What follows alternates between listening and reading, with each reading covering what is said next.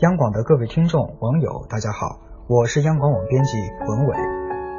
一到年关，单身男女都开始犯愁了，找对象了吗？怎么还没有啊？什么时候找啊？你都多大了？回家期间，七大姑八大姨的各种轮番轰炸，真是让不少单身男女心烦意乱。于是这两年，网络上租个对象回家过年的消息，让不少人为之心动。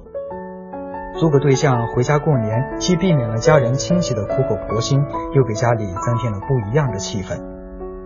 这不，关先生面对一轮又一轮长辈们的关心轰炸，实在敷衍不过的他，决定带个假女友回家。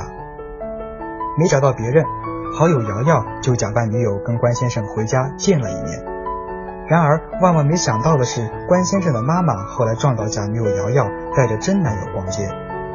妈妈的百般询问让关先生心里很是愧疚，决定跟妈妈说出实情。撒一个谎就要用无数的谎来圆，圆来圆去，最后却是空欢喜一场。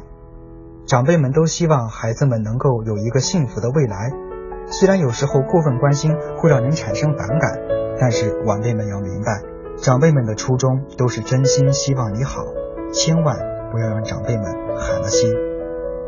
而家长们也要知道，现在的生活节奏加快，青年男女们追逐的梦想有了更大的空间，婚嫁问题可能就被挤到了一边。